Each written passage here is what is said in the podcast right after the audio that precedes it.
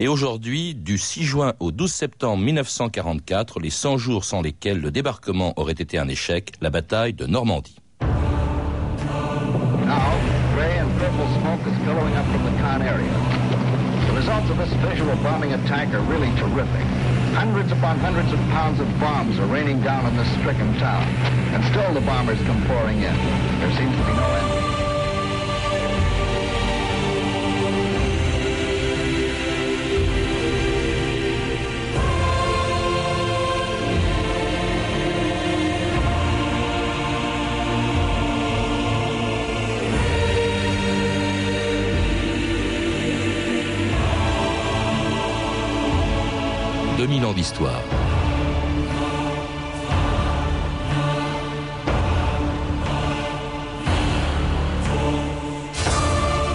Sur les tombes des cimetières militaires américains, anglais, canadiens ou allemands de Normandie, la date de la mort de ceux qui y ont été enterrés n'est pas seulement celle du 6 juin 1944.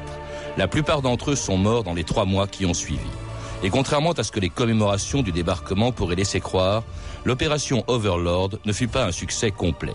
Elle aurait même pu devenir un désastre. Le soir du 6 juin, sur leur plage de débarquement, les têtes de pont des Alliés ne faisaient que quelques kilomètres de profondeur et ils étaient loin d'avoir atteint les objectifs qu'ils s'étaient fixés.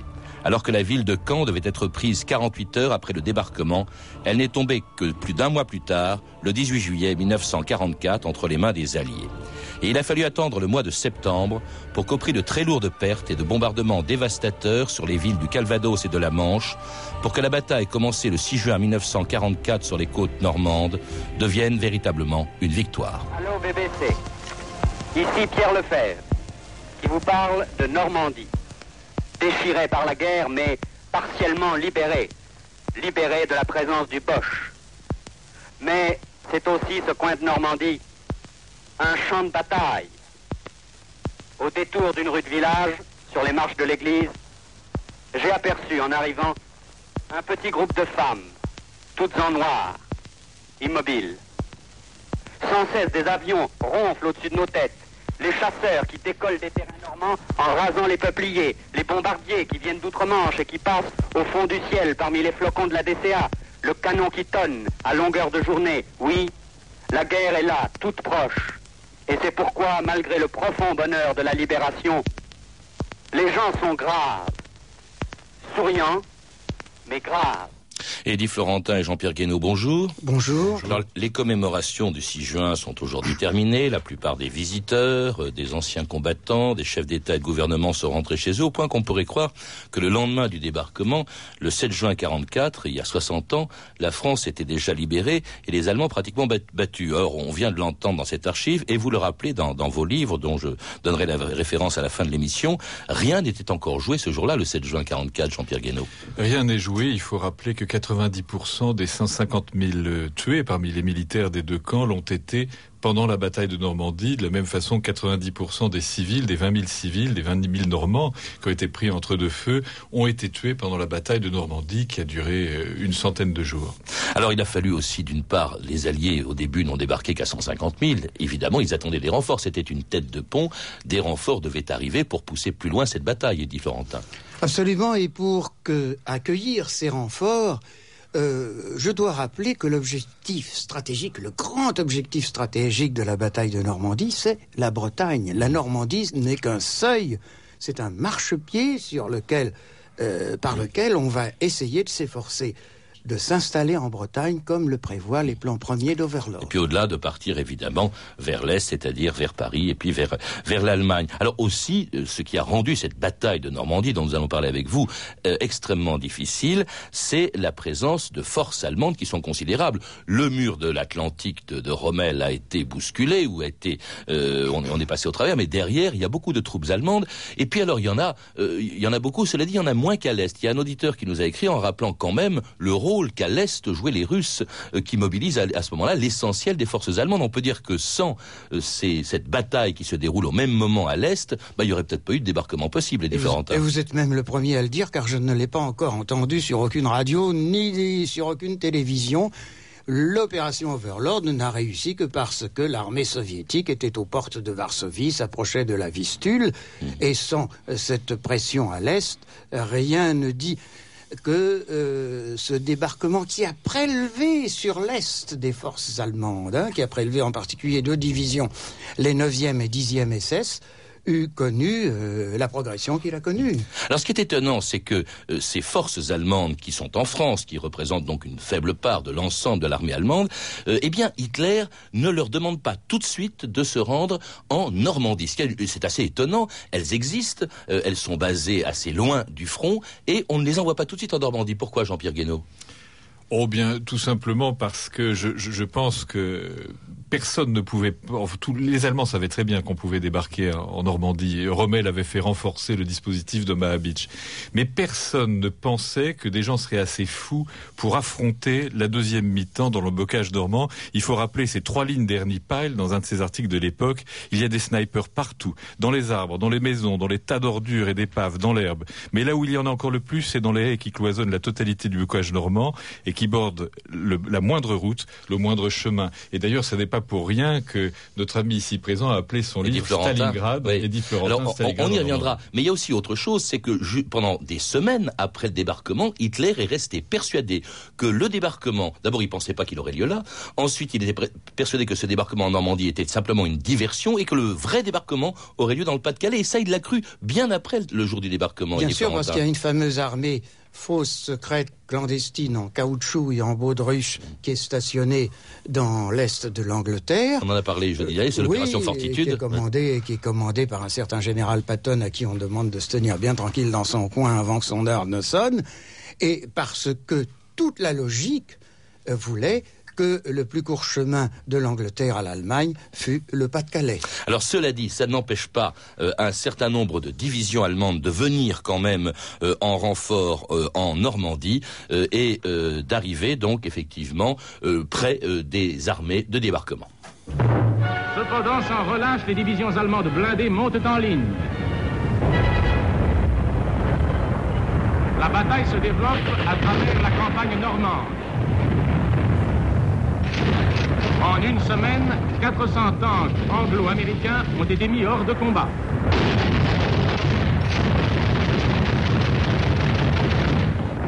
Protégés par l'artillerie lourde de leurs cuirassés, les assaillants, après 12 jours de combats meurtriers, sont parvenus à s'établir sur une bande de terrain longue de 100 km.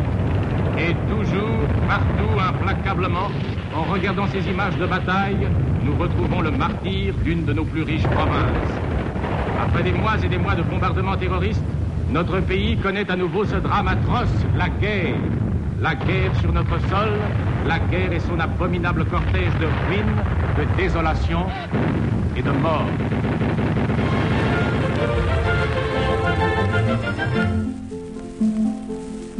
Fridolin prend une pile, la rirette, la rirette. Fridolin prend une pile et ne recueille que des nions, et ne recueille que des nions.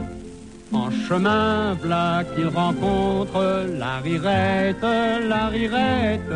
En chemin, v'là qu'il rencontre quatre forts et grands garçons, quatre forts et grands garçons. Le premier, c'est un cosaque, la rirette, la rirette. Le premier, c'est un cosaque, lui fait faire des drôles de bons, lui fait faire des drôles de bons. Le second, un britannique, la rirette, la rirette. Le second, un britannique, le bombarde à coups d'avion, le bombarde à coups d'avion. Le troisième venu d'Amérique, la rirette, la rirette. Le troisième venu d'Amérique établit une tête de pont, établit une tête de pont. Ce que fait le quatrième en cachette, en cachette. Ce que fait le quatrième de la résistance à fond, de la résistance à fond. Vous écoutez France Inter, 2000 ans d'histoire. Aujourd'hui, la bataille de Normandie avec Jean-Pierre Guénaud et Eddie Florentin. Et c'était une chanson satirique que l'on pouvait entendre sur les antennes de Radio Londres en 1944. Après, on l'a aussi entendu une archive des actualités de Vichy évoquant l'arrivée en Normandie de troupes allemandes, euh, qui étaient parfois composées de très jeunes soldats. Il y avait par exemple la division Hitler-Jungen, dont les, euh, commandée par le général Kurtmeyer, dont les, dont les combattants avaient à peine 17 ans, je crois, en moyenne. Et puis alors, on évoque aussi euh, la division SS Das Reich. Celle-là était stationnée à Montauban et pour monter, on lui donne l'ordre le 7 juin de foncer vers la Normandie et c'est à ce moment-là que se sont déroulés deux drames dont on parle très peu euh, à l'occasion de cette commémoration. Le 10 juin, euh, il y a eu Radour, il y a eu également la ville de Tulle euh, qui où les SS allemands ont, massacré la, population, et dit Florentin. Oui. on enchaîne précisément avec ce prélèvement d'unités allemandes qu'il va falloir faire monter en Normandie, et il se trouve qu'il y a au sud de la Loire à toutes fins utiles, stationnée à Montauban et à Toulouse, comme vous venez de le dire, une division qui peut aller soit vers la Provence si le débarquement a lieu en Provence, soit vers l'Atlantique si, le débarquement a lieu en Atlantique, mais qui en fait sera aspirée vers le nord, vers la Normandie, et c'est la terrible. Deuxième SS a-t-il l'ordre de mouvement vers la Normandie et donné le 6 juin, et où elle arrivera tenez-vous bien, le 24 juin. Preuve que la résistance aura accompli son boulot. Hélas, sur ces trois itinéraires qui remontent vers la Loire, il y a l'itinéraire par Oradour et l'itinéraire par Tulle. Et là, il se passera à Oradour le massacre qui coûtera à, ce village 630 morts, je crois bien, je cite de mémoire, enfermés dans l'église et brûlés dans l'église, et à Tulle, une centaine de pendus au balcon de la ville parce que la résistance s'est soulevée prématurément, comme ça a été le cas d'ailleurs dans beaucoup de villes françaises. Oradour qui a été évoqué courageusement hier, je crois, par le chancelier allemand lors de son passage en, Normandie. Alors, il y avait euh, aussi, euh, pour rendre difficile, cette bataille de Normandie était extrêmement confuse. On ne peut pas revenir dans le détail de chacune mhm. des opérations. Il y a eu la difficulté, vous l'avez rappelé, Jean-Pierre Guénaud, que représentait le bocage normand qui empêchait les troupes, notamment dans la Manche, les troupes américaines de la Première Armée, de se déplacer. Et puis alors, il y a un atout, en revanche, du côté des Alliés, c'est la supériorité aérienne dont il dispose et qui justement empêche ou gêne les déplacements de forces allemandes. Il y avait si peu d'avions dans le ciel, je crois, qu'il euh, y avait une plaisanterie qui circulait dans l'armée allemande. Quand tu vois un avion blanc, c'est un Américain, un noir, c'est un Anglais, et si tu ne vois rien, c'est la Luftwaffe. C'est-à-dire qu'il n'y avait pas, pas d'avion en l'air, pratiquement. Et ça, ça a été un atout pour les Alliés. il y avait en tout et pour tout 397 avions disponibles à l'ouest, sur lesquels fort peu étaient opérationnels. Allemands, allemands, bien sûr. Euh, contre 11 000 avions, hein, c'est ça, Jean-Pierre, 11 000 avions euh, le, le 6 juin. Et ce qu'il faut savoir, et je ne cesse de le dire, c'est que tous ces avions ont des cibles militaires bien déterminées il n'y a pas de bombardement sans explication, il n'y a pas de bombardement sans justification, il n'y a pas de bombardement sans cible choisie, et il faut mettre fin à la légende selon laquelle les Alliés bombardaient n'importe comment, n'importe quoi, n'importe où. Alors cela dit, s'ils visaient pour gêner les Allemands des nœuds ferroviaires, des routes, euh, des blindés allemands, ils visaient aussi, euh, et pendant plus de deux mois, euh, ils ont déversé sur les villes normandes des milliers de tonnes de bombes, alimentant ainsi la propagande de Vichy. Caen et sa banlieue sous les bombes anglo-américaines? La terre de France est redevenue un champ de bataille, et quel champ de bataille? À Caen, impossible de dénombrer les morts. La population fuit épouvantée. Sur 60 000 habitants, 7 000 vivent encore dans les ruines. Les autres, comme aujourd'hui tant de Français, connaissent un nouvel exode. Derrière les lignes, le calvaire de la France a commencé. Et voici Lisieux, après 22 minutes de bombardement. Après Lisieux, après Saint-Lô, après Vire, Évreux a terriblement souffert. Cependant, ainsi que nous le recommandait le maréchal, n'écoutez pas ceux qui, cherchant à exploiter votre détresse, conduiraient votre pays au désastre. Vous vous refuserez à aggraver la guerre étrangère sur notre sol par l'horreur de la guerre civile. Alors c'était les actualités de Vichy, euh, recommandant évidemment aux Français de ne pas aider les les enfin les, les soldats euh, alliés euh, et ces habitants de, de la Normandie qui ont subi des bombardements épouvantables. Quel en était l'objectif, Eddie Florentin? Est-ce qu'on visait délibérément les villes ou est-ce que c'était justement, vous disiez que non tout à l'heure par hasard? Écoutez, ah, pourquoi bombarde-t-on des civils? En ce temps-là, il n'y avait pas de périphérique et il n'y avait pas d'autoroute. En ce temps-là, les routes nationales se croisaient place de la mairie, place du marché, place de l'église et, par exemple, prenons le cas de la nationale 13, eh bien, euh, toutes les routes, euh, tous les carrefours de la nationale 13 se trouvaient au cœur des villes, au cœur de Lisieux, au cœur de Pont-l'Évêque, au, euh, au, cœur de Caen, bien sûr. Et il fallait créer ce que les Alliés ont appelé des roadblocks, c'est-à-dire des obstructions routières qui devaient retarder les renforts allemands il faut avouer que ça ne les a pas retardés tout simplement parce que les Alliés pensaient motoriser, et donc route, rue, carrefour, et que les Allemands, eux, avaient l'expérience de la progression à travers les ruines. Jean-Pierre Guénaud Oui, c'était d'ailleurs source de beaucoup d'états d'âme dans les lettres et dans les journaux intimes des officiers anglo-saxons.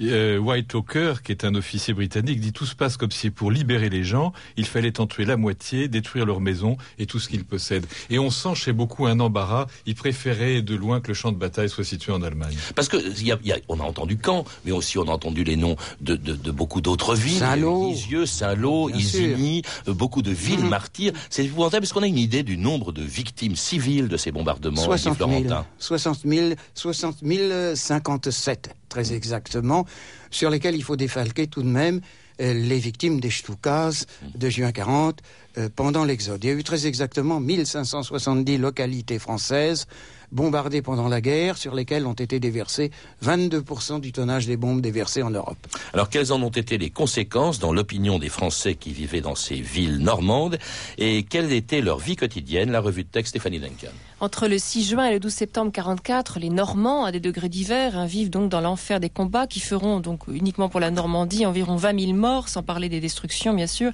En cet enfer, on en a un petit peu une idée grâce aux lettres et aux journaux écrits à chaud hein, par les habitants et qui ont été réunis dans le livre Paroles du jour J.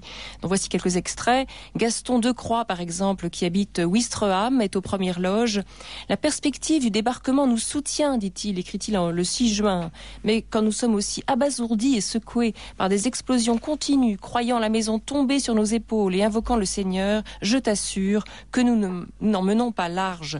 Beaucoup euh, quittent leur maison en pleine nuit pour se réfugier dans des tranchées. Il faut se tasser les uns contre les autres, écrit Antoine Magonette, un garçon de 21 ans. Il faut rassurer aussi les enfants pour qu'ils dorment. Ils ne comprennent pas ce qui se passe, mais comprennent qu'il y a du danger. Le grognement de la poudre, le grondement des tanks, le sifflement des avions, les éclairs des explosions, tout nous étourdit et nous plonge dans la torpeur. Une puissance inimaginable passe au-dessus de nos têtes. Vision terrible de la guerre, c'est bien autre chose que ce que les livres racontent. Le frère d'Antoine, Jean-Marie, est resté, lui, à Caen, où il va mourir sous les bombes alliées. Les B-24 Liberators de la 8e force sont venus à 13h30. Liberators, quel nom, dit-il, pour détruire les ponts. Mais les bombes sont tombées à 700 mètres de leur objectif, sur le quartier où mon frère se trouvait, et il a été écrasé par un mur. Denise, 14 ans, se trouve à Caen, elle aussi. Sa maison s'est écroulée sur elle. Je crie très fort et mon cousin repère l'endroit où je suis. Le déblaiement commence avec les hommes de la défense passive. Mes jambes sont totalement coincées dans les gravats. En Jacques Kaiser, un soldat français qui a débarqué avec les Alliés, est effaré par le spectacle de Caen, presque entièrement détruite par les bombes. J'avance un peu dans la ville, dit-il, dans ce qui fut la ville. C'est indescriptible. Il y a des blocs entiers qui se sont effondrés en un amas informe, des maisons coupées en deux, des maisons sans façade et des façades sans maison. Les rues sont jonchées de décombres, ravagées par des entonnoirs. En Jacques est bouleversé aussi par l'accueil des habitants de Caen, l'accueil aux Alliés. Les premiers habitants que nous rencontrons regardent passer leurs libérateurs, qui sont aussi les destructeurs. L'expression des gens est ravagée, hallucinée, mais aussi soulagée, s'étonne le soldat français.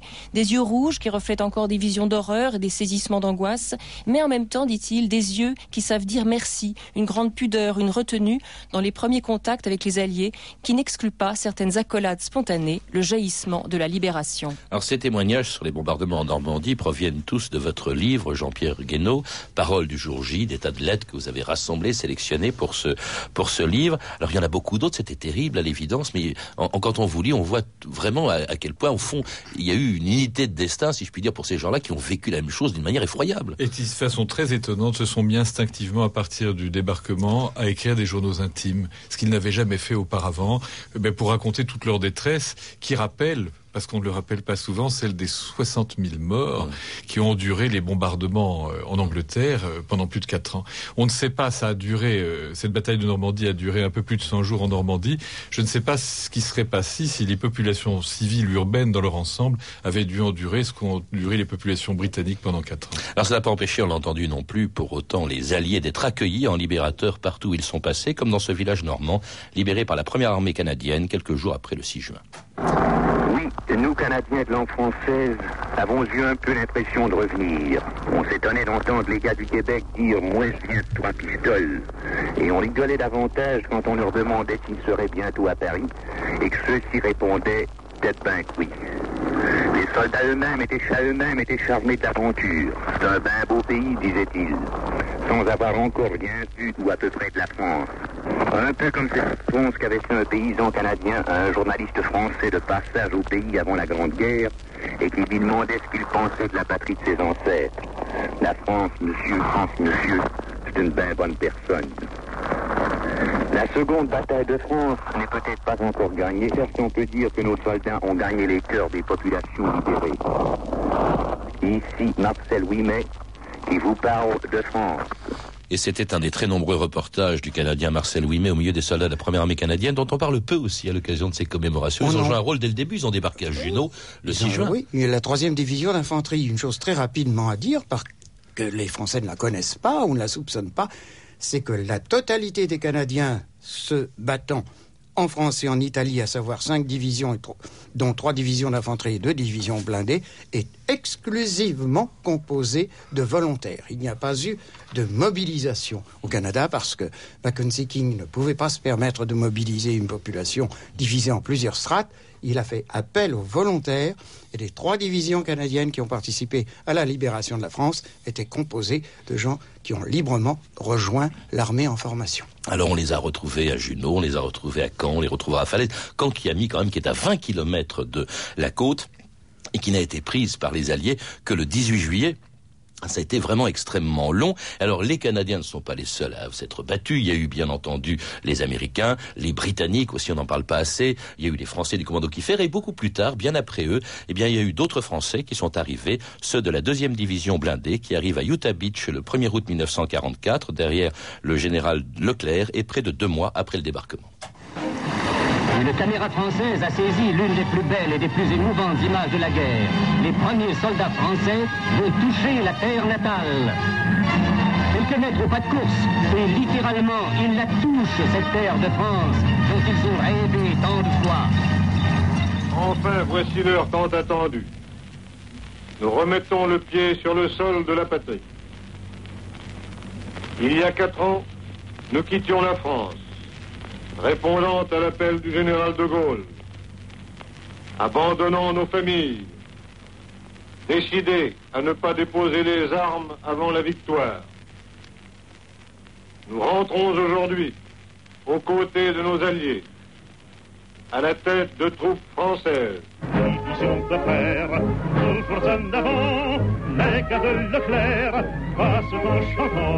jamais ne la victoire n'attend pas. Et c'est le chant de la deuxième DB par Pierre Nougaro, le père de Claude, en effet. Euh, la deuxième DB dont le chef, le général Leclerc, que l'on vient d'entendre, arrivait donc le 1er août pour prendre part à la fin de la bataille de la Normandie. On va retrouver euh, dans le cadre de cette armée patonne qui fait la percée d'Avranches, qui permet de sortir enfin euh, de cette espèce de d'étouffoir dans lequel on est en Normandie depuis des semaines. Donc, qui va participer aussi à la dernière grande bataille qui a été, enfin une des dernières grandes batailles, la bataille de, de la poche de Falaise, où là vraiment deux armées allemandes, les 5e et 7e, ont été écrasées.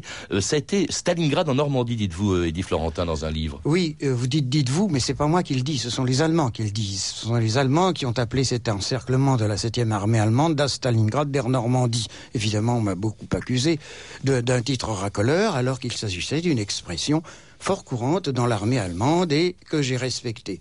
De Stalingrad, il n'y a pas les souffrances, mais de Stalingrad, il y a les pertes. Et de Stalingrad, il y a aussi cette opiniâtreté à ne pas vouloir retraiter quand la retraite s'impose, opiniâtreté qui est la marque des dictateurs. Parce qu'une fois cette poche de falaise tombée, ça, ça a duré très très longtemps, euh, et ça a été extrêmement violent autour de, de falaise, euh, Eddie Florentin, là, la route de Paris euh, euh, est ouverte, et, et, plus tard, il y aura plus de grandes batailles. Mais quand est-ce qu'on peut dire que la bataille de Normandie se termine vraiment? Certains disent au mois d'août, vous dites le 12 septembre. Oui, bien sûr, rien, rien n'irrite plus les Hauts-Normands que de lire à droite et à gauche que la bataille de Normandie s'est terminée le 21 août, et je suis objectif, puisque mon livre Stalingrad en Normandie termine cette bataille en effet le 21 août, eh bien je ne sais pas ce qu'en pensent les Havrais qui ont perdu 5000 morts le 5 septembre, et ce qu'en pensent euh, euh, les Rouennais, ce que pensent euh, euh, tous les bourgs qui se sont situés sur la montée de l'armée allemande vers la Seine et qui tous ont subi bombardements et canonnades. Jean-Pierre Guénaud Il faut rappeler en deux mots pourquoi on ne perçoit pas la violence de cette bataille. Les Alliés, dans leur presse, voulaient raccourcir la guerre et casser le moral des nazis, et nous avons des lettres de GIs américains qui sont indignés par le fait qu'on raconte que, à quel point cette bataille était facile alors qu'elle était absolument effroyable. C'est un vrai Vietnam. Jean-Pierre Guénaud, euh, Eddie Florentin, je vous remercie. Jean-Pierre Guénaud, je rappelle que vous êtes le maître d'œuvre avec Jérôme Pecnard de Parole du jour J, publié aux éditions de La Loupe. Et puis Eddie Florentin, vous êtes notamment l'auteur du Guide des plages du débarquement et de la bataille de Normandie, publié chez Perrin, avec la collaboration du Mémorial de Caen et un autre livre, donc Stalingrad en Normandie, publié chez Perrin. Vous avez pu entendre deux extraits des archives de guerre présentés par Marc Ferraud dans un remarquable coffret de deux DVD vidéo coproduit par l'INA et Nouveau Monde Édition. Vous pouvez retrouver ces renseignements en contactant le service des relations avec les auditeurs au 0892 68 10 33, 34 centimes la minute. Et pour une bibliographie plus complète avec tous les livres qui paraissent sur le débarquement, vous pouvez consulter le site de notre émission sur franceinter.com. C'était 2000 ans d'histoire, la technique Philippe Etienne, documentation Virginie Bloch-Léné et Claire Tesser, revue de texte Stéphanie Duncan, une réalisation de Anne Kobilac. Une émission de Patrice Gélinet. Okay.